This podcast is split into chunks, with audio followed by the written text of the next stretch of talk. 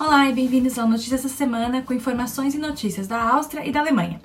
Esse vídeo está no YouTube, no Instagram e o áudio dele vira um podcast.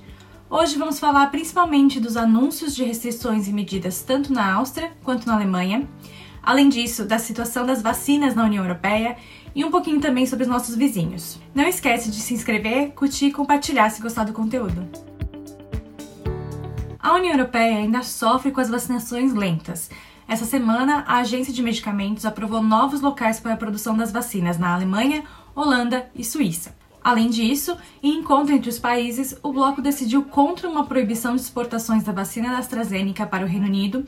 Mesmo assim, a situação está crítica. O debate diz respeito à vacina que foi desenvolvida pelo laboratório britânico. Atualmente, ela é produzida em diversos centros no mundo, mas enquanto as vacinas produzidas no Reino Unido tendem a ficar por lá, muitas das produzidas na Europa continental foram exportadas tanto para os britânicos quanto para outros continentes. Essa acabou se tornando uma situação super complicada por aqui, especialmente considerando a questão do Brexit e o fato de o Reino Unido estar muito à frente da União Europeia em seu programa de vacinação.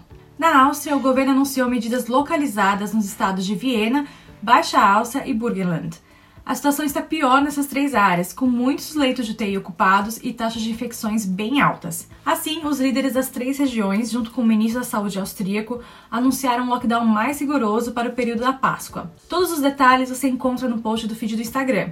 Mas, em linhas gerais, os três estados voltam para o lockdown hard, né? Então, apenas lojas essenciais ficam abertas, Durante toda a semana, as escolas voltam para ensino à distância e serviços próximos ao corpo também fecham. Então, tipo, salões de beleza, massagistas, tatuadores. As medidas valem apenas para Viena, Alta Áustria e Burgenland, mas podem ser estendidas para o restante do país caso o número de infecções não baixe. Também essa semana, o Ministério da Saúde anunciou um plano de vacinação para o segundo trimestre. O objetivo é que todos os residentes acima de 55 anos possam ter se vacinado até o fim de maio. Até o fim de junho, a expectativa é que dois terços da população tenham recebido ao menos a primeira dose da vacina. Para isso, a Alça espera não só receber mais vacinas dos laboratórios, mas também acelerar o ritmo aqui interno de vacinação, chegando até, pelo, chegando até mais ou menos 600 mil doses por semana. Na Alemanha, a semana foi marcada pelo vai e volta do governo em relação às medidas mais rigorosas para a Páscoa. O que aconteceu foi que, na terça-feira de madrugada, depois de 12 horas de reunião, a América anunciou uma extensão do lockdown até 18 de abril. Além disso, o período da Páscoa, de 1 a 5 de abril, teria o lockdown mais rigoroso do país até agora, inclusive com dois dias extras de feriados, com até supermercados fechados. No dia seguinte, porém, a chanceler voltou atrás. Em discurso, ela assumiu o erro e pediu desculpas para a população. Bürgerinnen und Bürger um Verzeihung. Merkel explicou que estaria muito em cima da hora para criar feriados extras na Páscoa. Ela disse que as medidas eram importantes, que vinham de uma necessidade enorme de se proteger das mutações do coronavírus e dos números aumentando, mas que elas eram impraticáveis a curto prazo. No fim das contas, ficou que as medidas que estão valendo agora continuam até pelo menos 18 de abril. Lembrando que a Alemanha é extremamente regionalizada, então cada área adota restrições e relaxamentos próprios.